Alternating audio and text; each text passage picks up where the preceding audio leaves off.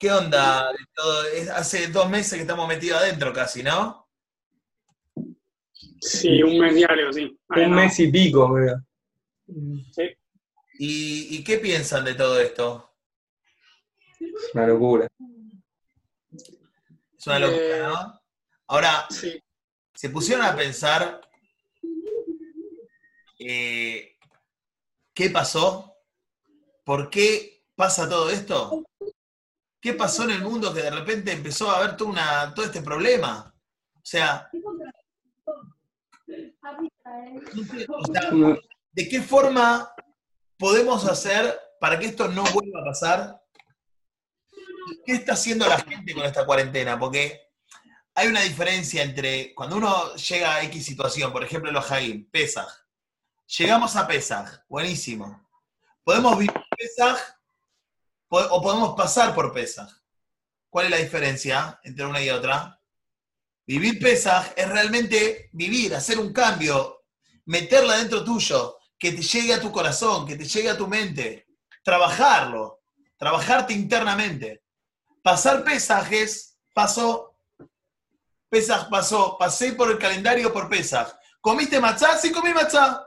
¿Leíste la gada? Leí la gada. ¿Hiciste tefilá? Hice tefilá pero nada más. ¿Por qué? Porque no pasaste, no viviste pesa.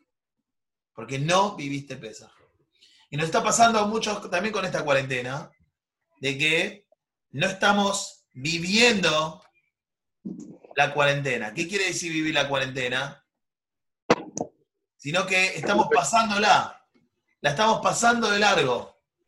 En lugar de tratar de hacer una introspección, de comprender qué pasó, cómo llegamos a esta situación, cómo llegamos a una situación de que empieza todo un virus en un país y ese país no dice nada a nadie y de pronto está todo el mundo revolucionado con ese virus.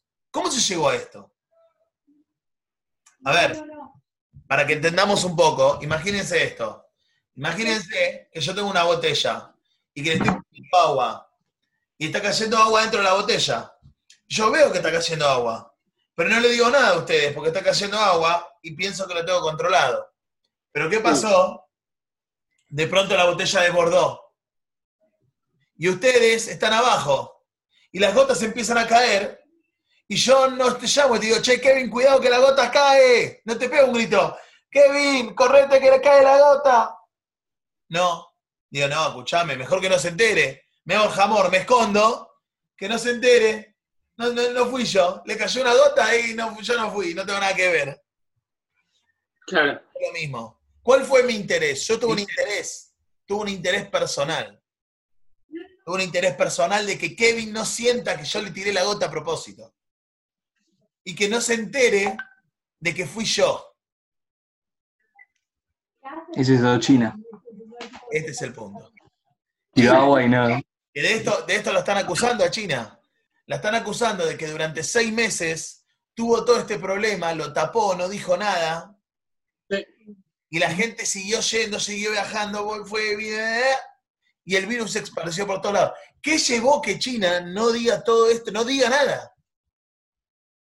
Bueno, detrás hubieron intereses políticos, económicos, sociales, culturales. Intereses personales. ¿De quién? De China o del, gobierno chino, vamos a decirlo. Entonces la pregunta es, ¿estamos mejor o no estamos mejor? ¿Qué hicimos durante toda esta cuarentena que estamos viviendo todos para que esto no vuelva a pasar? ¿Qué quiere decir? Para que los intereses personales no nos ganen a los intereses de todos. Uh, mira, Rafa, se conectó Rafa. Sí, mira. Claro, es de Rafa.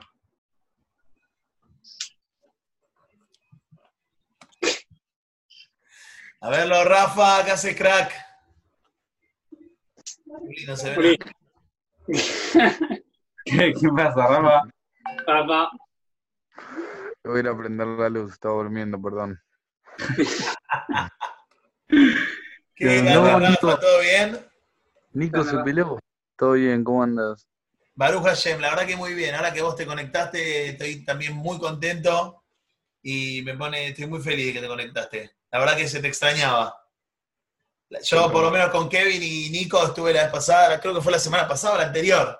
También nos vimos, estuvimos charlando, jugamos con los fondos. Hicimos de todo. Es verdad. ¡Qué grande, Rafa! Revivió Rafa. No procesa la información todavía. No. ¿Me escuchás? Uy, se trabó. No, A ver, no, no, nosotros te vemos bien, ¿eh? Te vemos bien, ¿eh? Hola. Sí, sí, te vemos y te escuchamos. Ahí está, ahí está, ahí está. Ahí está. Ahí está. Bueno, entonces, detrás de todo eso hubieron intereses políticos, económicos, sociales, culturales. La pregunta es, nosotros, ¿qué hacemos nosotros para que esto no vuelva a ocurrir? ¿Qué hacemos nosotros para que... ¿Eh?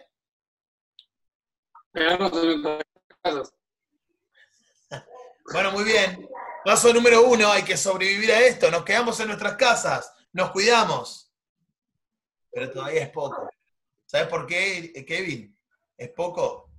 Porque si no verdaderamente vivimos esta situación, si no comprendemos de que todos somos parte de esto, entonces la probabilidad de que esto se repita es muy alta.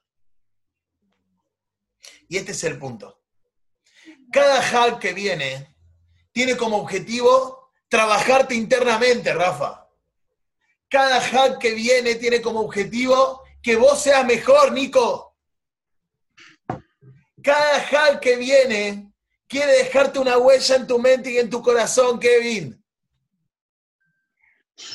Si nosotros lo pasamos, sí, pasé pesas, comí la mallín, comí esto, comí lo otro. ¿Y qué, qué, qué terminó pesas? Comida nada más. Pesas es comida.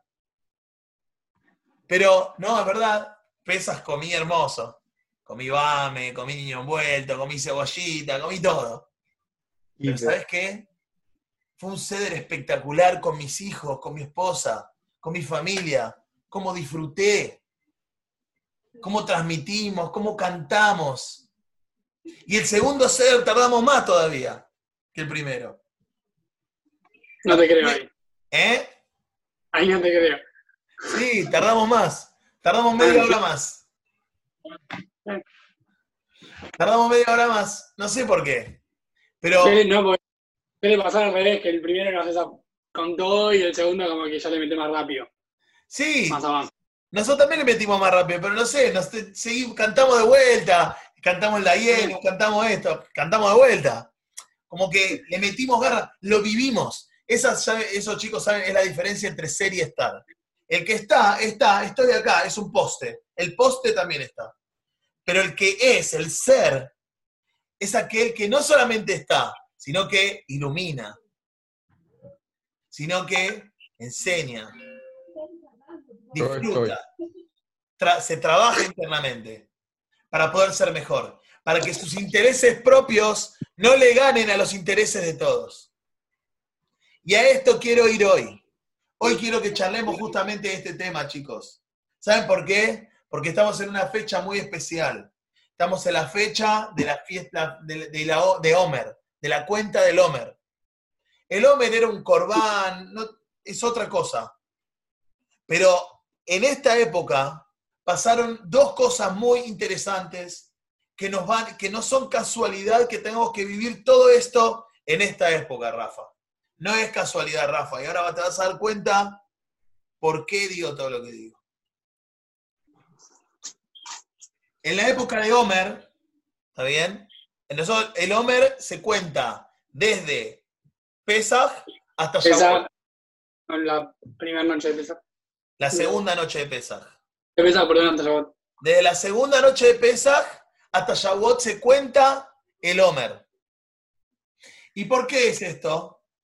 Porque el Homer son los 49 días que pasaron desde que salimos de Egipto hasta que se entregó la Torah. ¿Y por qué Hashem dio 49 días? ¿Por qué Hashem no entregó la Torah en Egipto o apenas salimos de Egipto o a la semana después que cruzamos el Yam Suf, te entrego la Torah? ¿Por qué Hashem esperó 49 días? ¿Saben ustedes por qué?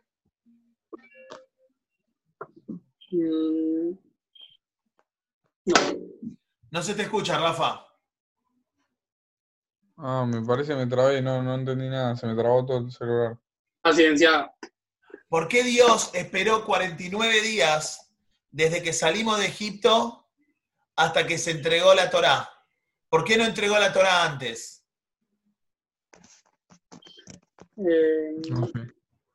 ah, un placer. No, no sé. Les voy a contar. Cuando Dios decide sacar al pueblo judío, ¿cuántos judíos salieron de Egipto? ¿Ustedes saben? Sí, salieron. Puede ser. Bien. No, no mayoría, pero digo en proporción. Un quinto eh, o estoy perdiendo. Muy bien. Un quinto, el 20%. Solamente el 20% salió de Egipto. El otro 80% no salió de Egipto. ¿Saben por qué? Pues Porque pensaban que prefería- estaban mejor. Sí. ¿Por qué? Por miedo. Porque pensaban que vivían- iban a vivir mejor ahí que se veían. Muy bien, por miedo. O porque pensaban que iban a vivir mejor en Egipto. ¿Por qué? La cultura egipcia estaba tan arraigada en ellos que ya era imposible sacarla de ellos. Todo lo que Hashem nos sacó de Mitzrayim es para entregarnos la Torá, para entrar a Israel y formar todo un pueblo judío. Pero ¿qué pasó? Había el, el 80% de la gente tenía tan arraigada internamente la cultura, y no solamente la cultura, la ideología, la identidad, la forma de pensar egipcia, que Hashem dijo ya al Fadi sacarlo de Egipto. ¿Para qué lo voy a sacar de Egipto? Si es imposible que aprendan la Torá y que la entiendan. Es imposible. ¿Por qué? Porque internamente no están preparados para eso y no van a poder prepararse. Pero el 20% sí. Por eso nuestros sabios nos explican de que hay 50 niveles de pureza y de impureza. Y los que lograron salir de Egipto es porque estaban en el nivel 49 de impureza. Los que no salieron de Egipto porque ya habían llegado al 50. Y eso tiene que ver con la asimilación. Los que salieron de Egipto todavía cuidaban los nombres, las ropas y el idioma. El resto ya no tenía nada de todo eso que ver con, con el judaísmo. Eran totalmente egipcios. O sea, Moshe no estaba en, en el nivel 49 de impureza. ¿Cómo, cómo? Rafa. Silenciate el micrófono, Rafa. Te suele pasar. Ah, se, Eh. se le está trabando. Que Moshe no estaba en el nivel 49 de impureza. Embargo, bueno, Moshe era una persona especial. Moshe era una persona especial. eh, no sé si estaba en el nivel 49 de impureza, probablemente no, o probablemente sí, o Yo le digo. Silenciar el micrófono porque. Ahí está. ahí está, ahí se lo silencié. Perfecto. Ahí está, ya le dije está. Perfecto. Ahí está. Ahí está. ¿Está Rafa, escuchás? Hace seña porque. No, ya está, se le volvió a trabar. Si Sí. no, saca el video, saca el video. Sí, Voy a sí, traer- sí.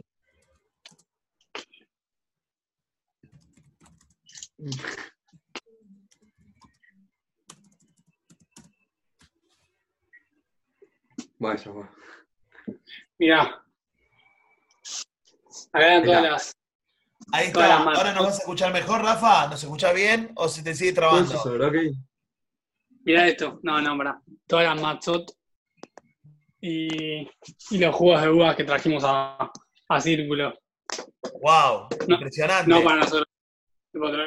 ¿Para toda la gente? Sí, sí, y lo, y lo vendíamos al precio. Acá en Círculo. Qué Sí, increíble. una, una uva a 500 pesos y la, la yegurá a mil, a mil pesos. Está bien, sí, lo que salía. Por eso. Muy bien, Todas esas cajas, ahí, muy bien. Muy bien. Eh, ¿Qué les iba a decir? Entonces, los Yehudim tenían que subir un nivel de pureza más. ¿Por qué? Para poder recibir la Torá, tenían que estar en un nivel de pureza alto, elevado. ¿Y qué tiene que ver el nivel de pureza? ¿Por qué nivel de pureza? Dice, porque tiene que ver, para recibir la Torá, se necesita algo antes. ¿Saben qué? Está escrito, Dere Jerez Kadma la Torah. El Dere Jerez es previo a la Torah. ¿Qué quiere decir? ¿Qué es Dere Jerez? ¿Sabes, Nico?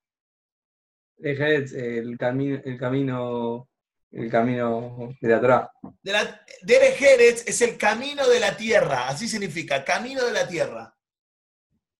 ¿Qué quiere decir? Hay un camino previo a llegar al camino de la Torah. Ese es previo. ¿Qué quiere decir? Sí o sí lo tenés que pasar. ¿Y qué tiene que ver el Derejeretz? ¿Qué es el Derejeretz? Las buenas midot, las buenas cualidades.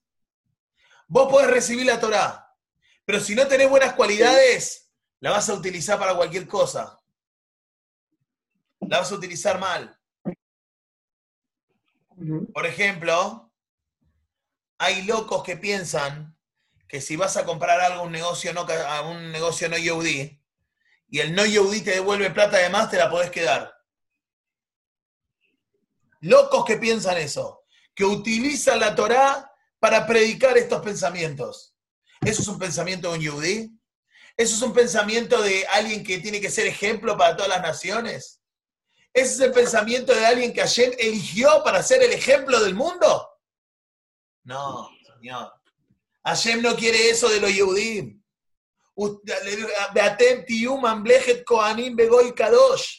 Ustedes van a ser un pueblo de Koanim, un pueblo Kadosh. Ese es el pensamiento de un pueblo Kadosh, Hazel Shalom.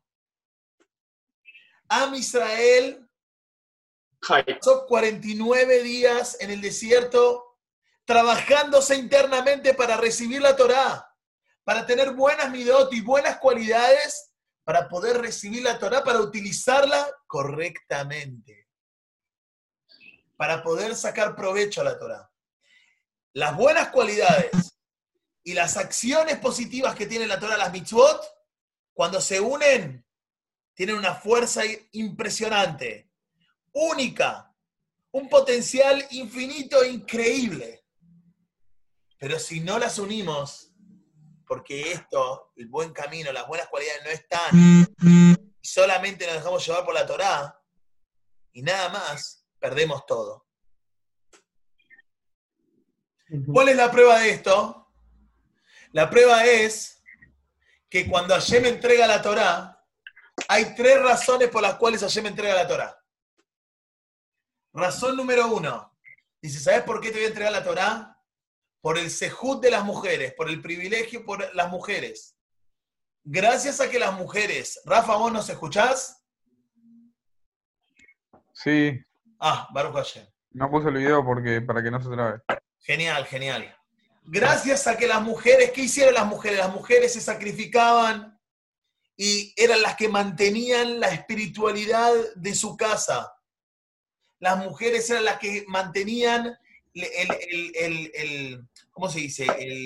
la, la mente bien alta y erguida y fuerte de sus maridos. Los hombres eran explotados y, los mandaban a trabajar como esclavos, eran súper explotados, maltratados, denigrados, y no querían volver a su casa, y si volvían a su casa no querían estar con su familia, y las mujeres se preparaban, se cuidaban, se esto, lo otro, preparaban algo rico, hacían que los chicos estén tranquilos, todo, todo le enseñaban a sus hijos, para que cuando su marido llegue, quiera volver a su casa. Así trae nuestro Mefarshim. Las mujeres eran la base del hogar, son la base del hogar. Son la base de todo. Si nosotros no tuviésemos las mujeres y los hombres, ¿Pero qué? Siempre y cuando que encuentres la mujer correcta. Esto también, ojo, hay que tener cuidado. Sí. Que tenga buenas midot, que tenga buenas cualidades, que tenga tzniut, que sea buena, positiva, linda persona, correcta, eh, que se preocupe por su casa, por su marido, por sus hijos. No necesariamente tiene que ser ama de casa, puede salir a trabajar también. Pero tiene que ser alguien que esté pendiente de todo eso, porque internamente está preparada para eso, es la mejor para eso. Es la mejor. Es la base del hogar, el sostén del hogar. Y no estoy hablando del sostén monetario, ¿eh? es el sostén espiritual y emocional del hogar. Y es perfecta para eso. El hombre es un salame que va a trabajar y nada más. Entonces es importante, tenemos que saber, que gracias a que las mujeres se sacrificaban constantemente, ¿qué hacían las mujeres? Iban al campo, al medio del campo, a tener a sus hijos por miedo a que vengan los egipcios y los descubran. Y si descubrían que tuvo un hijo varón, lo tiraban al Nilo. Entonces iban solas al campo a tener a sus hijos. Caminaban y caminaban todo para tener a su hijo, para cuidar a su, a su hijo y de su familia. Por el privilegio de las mujeres, yo les entrego la Torah. Razón número uno. Razón número dos, dice, ¿sabes por qué ayer me entregó la Torah? Dice, porque éramos un solo pueblo, como si fuésemos una persona con un solo corazón. ¿Qué quiere decir? ¿Cuántos corazones tenemos las personas? Uno. Tenemos un solo corazón, ¿no, Rafa? Estamos unidos. Exacto. Tenemos un solo corazón. ¿Qué quiere decir? El pueblo judío estaba tan unido como si fuese una sola persona. Imagínense, nosotros estamos acá charlando, yo muevo mis manos, no necesito que mi cerebro, yo lo pienso y digo, movete mano y se mueve, no, es automático. Está todo tan unido y tan conectado de una forma tan perfecta que es todo automático los movimientos, no tengo que estar dando órdenes conscientemente. No es como la computadora que aprieto la J y se muestra la J. No, es, es más rápido, es más automatizado. Es tan perfecto que de esta misma forma era la unión del pueblo de Israel. Era tan perfecta la unión del pueblo de Israel que por eso se me entregó la Torah. Había tanta unión, se habían preparado tanto durante 49 días, tanto se prepararon, que llegaron a un nivel tan alto de espiritualidad, de midot, de buenas cualidades, que estaban sumamente unidos como si fuesen una sola persona. Pero hay un punto más, chicos. Vieron que cuando uno va a alquilar una- un departamento, ¿qué nos piden? Nos piden Una seña. una seña. ¿Qué más? Ni idea. Un garante. Una garantía. Ujú. Nos piden una garantía. ¿Qué quiere decir? Si vos querés hacer la gran couture y no querés garpar, tiene que pagar el garante. Alguien tiene que salirte de garantía de que vos vas a pagar, y si no, va a tener que pagar el otro. Entonces vino ayer y dijo, quiero, yo les voy a entregar algo sumamente importante y caro y valioso como es la Torá. Una forma de vida única, con valores. Valores de amor, de hermandad, de respeto, de unión, de justicia. Algo único en el mundo, con una jojma, con una inteligencia y una sabiduría impresionante. Quiero que me den una garantía. Quiero tener una garantía de que la van a cuidar. Entonces, ¿qué dijeron los Yehudim? Bueno, Hashem, por el Sejut de Abraham, Isaac y Jacob, danos la Torá por haber tenido patriarcas tan importantes como Abraham, Isaac y Jacob, que hicieron de todo para vos. ¿Qué dijo Hashem? No. ¿Pero cómo? Abraham, y Jacob, nosotros en Yom Kippur hacemos tefilá y decimos a Hashem, le pedimos perdonanos por el Sejut de Abraham, y Jacob. Y Hashem nos perdona. Pero la Torá no te la entrego. Bueno, por nuestro Sejut, que nosotros vamos a estudiar la Torá. No. ¿Cómo? No. ¿Qué podemos poner como garantía? Bueno, nuestros hijos.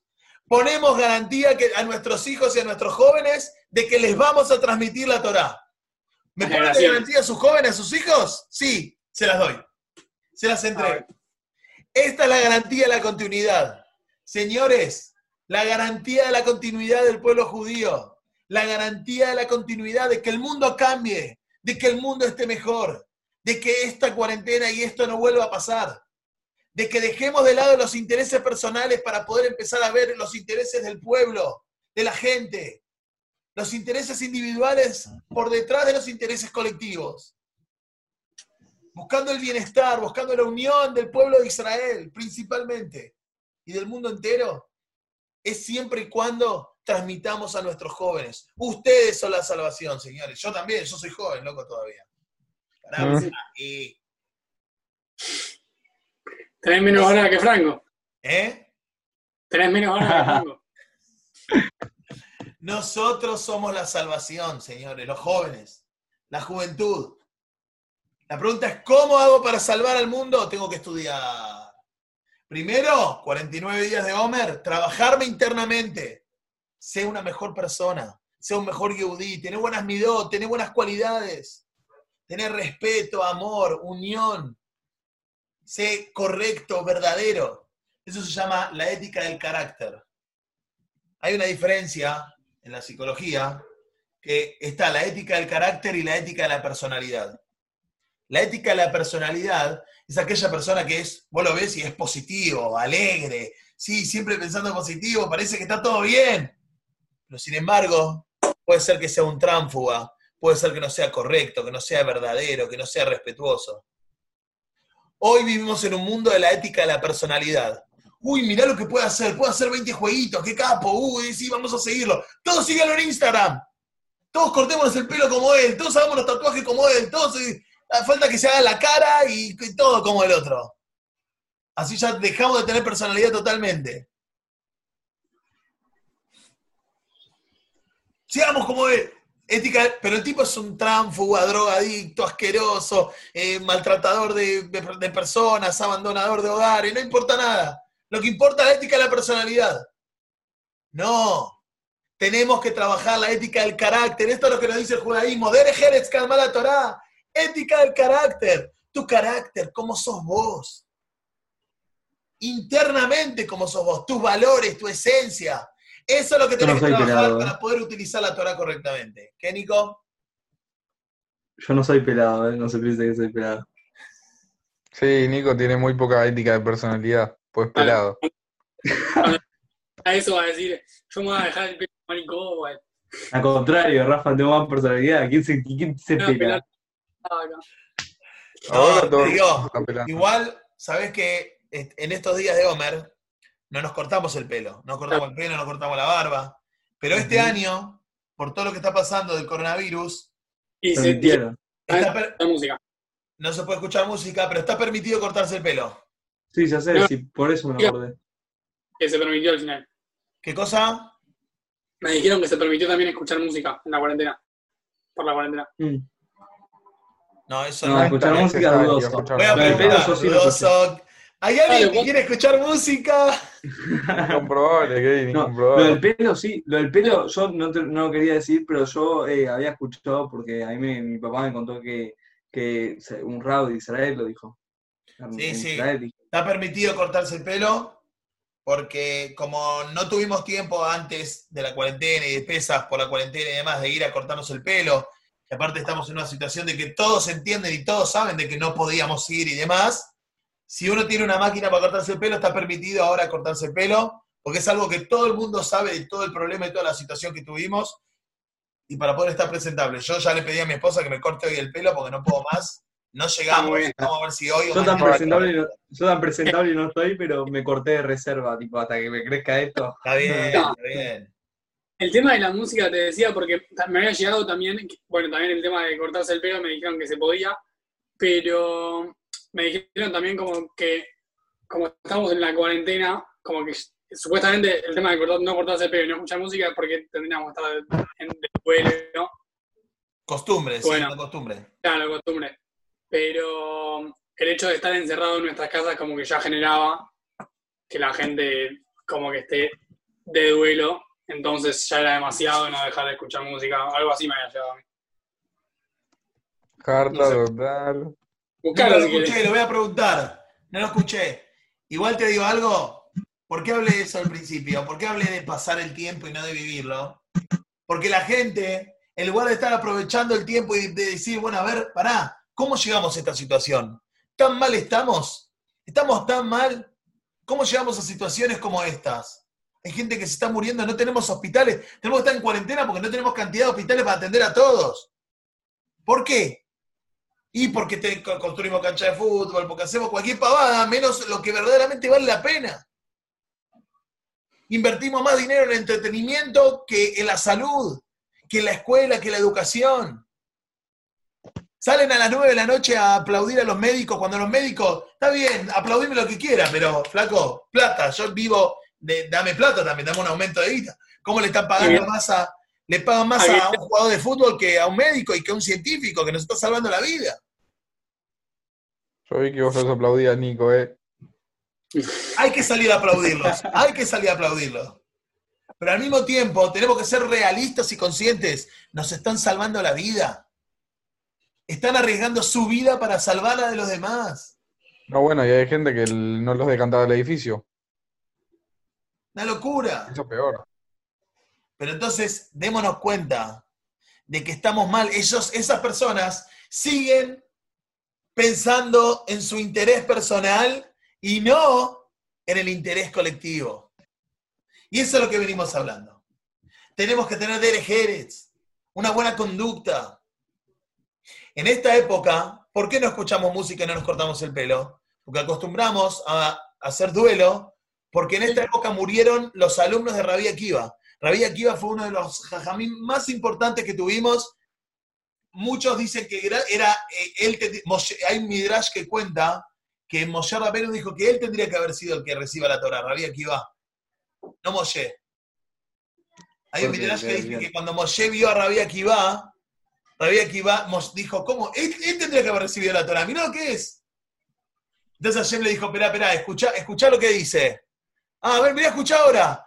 ¿Y saben por qué tenemos, nos ponemos el tefilín color negro? Alajamos Shemi Sinai. Gracias a Moshe Rabenu. Dice, ¿sabes por qué él es tanto? Gracias a vos, Moshe, también. Entonces, Rabí Akiva fue uno de los jajamín más importantes. Gracias a él tenemos casi toda la Torah hoy en día. Y él tenía 24.000 alumnos. Él empezó a estudiar Torah a los 40 años. Ni Era siquiera a tipo. estudiar Torah, a estudiar el Alesbet. Sí.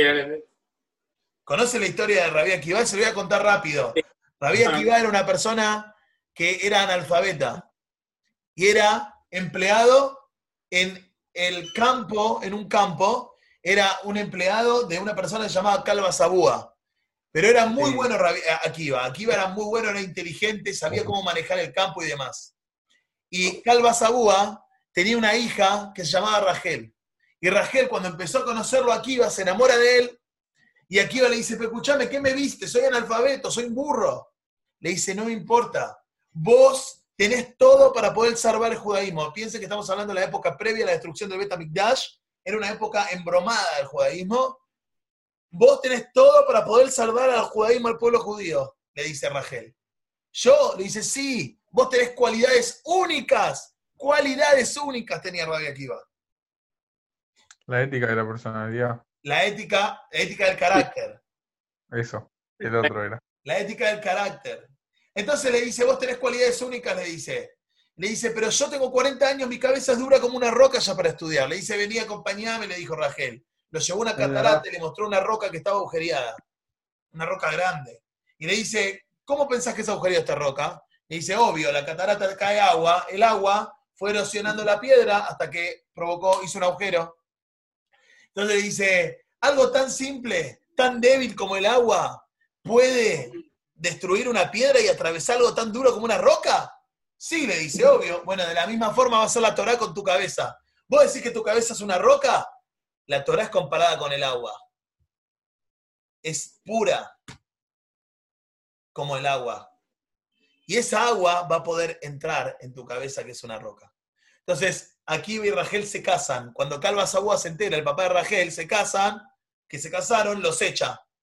Y ellos se van a vivir solos. Rachel trabajaba y Akiva se fue al jardín de infantes con los chicos a aprender el Alefbet y, a y aprender a estudiar. Y estudió Torah y, e hizo 24.000 alumnos. Pero ¿qué pasó? Los 24.000 alumnos en esta época de Homer murieron. Los primeros 33 días mueren. ¿Por qué murieron? Dice, ¿sabes por qué murieron? Dice eh, eh, Gozo, dice los Jajamim, murieron porque no se respetaban los unos con los otros. Por eso murieron los alumnos de Rabbi Akiva. ¿Pero cómo? Eran alumnos del jajam más importante. Seguro sabían un montón de Torah. Pero que no se brindaban un saludo al otro, dice. No se respetaban los unos con los otros. Derech Jerez es la base de todo. El Derech Jerez, el tener buenas cualidades, buenas cualidades fuertes, unidas con el estudio de la Torah, las mitzvot, las buenas acciones, te dan una base sólida y fuerte para que el mundo esté mejor, para que esto no se vuelva a repetir para que empiece a prevalecer los intereses globales en lugar de los intereses personales de cada uno, para que podamos ver los intereses de todo el pueblo judío, para que podamos ser garantes uno por el otro. Por eso Rabí Akiva dijo una frase muy importante, ¿y cuál es la frase? Beabtale reajaka moja se gadol batorá. Dice, amarás a tu prójimo como a ti mismo, es, es una regla muy importante del judaísmo. Pero ¿cómo? Rabí Akiva decía eso y sus alumnos hicieron todo lo contrario. Yo tengo la teoría de que lo dijo después. Ah, después de lo que pasó, él dijo, esto es la base de todo. El amor al prójimo, junto con el estudio de la Torah, la transmisión de la Torah a las futuras generaciones, el estudio de Torah a las futuras generaciones. No perdamos el tiempo, muchachos. Queremos ver un capítulo de algo de Netflix, bienvenido. Dos capítulos, bienvenidos. No estemos 800 horas atrás de eso, no pasemos la cuarentena. Como a veces pasamos la vida, matamos el tiempo en lugar de vivirlo. El que está aburrido es porque está matando el tiempo y necesita buscar algo para divertirse. Tomemos el tiempo para hacer una introspección, tomémonos el tiempo para verdaderamente analizarnos, conocernos, qué nos gusta, qué no nos gusta, qué palabras nos gusta decir, qué palabras no nos gusta decir, cuál es nuestro potencial, cuáles son nuestras debilidades, qué tengo que mejorar, cómo puedo mejorar. Este es el objetivo de toda esta cuarentena. Por eso estamos encerrados en casa. No tenés nada para hacer más que pensar en eso. Pensar la forma en cómo podés ser mejor, cómo podés dar más de vos, cómo podés explotar al máximo toda tu fuerza, todo lo que sos, para que cuando te llegue la Torah, llegues a Shavuot y recibas la Torah, la aproveches al máximo y con toda.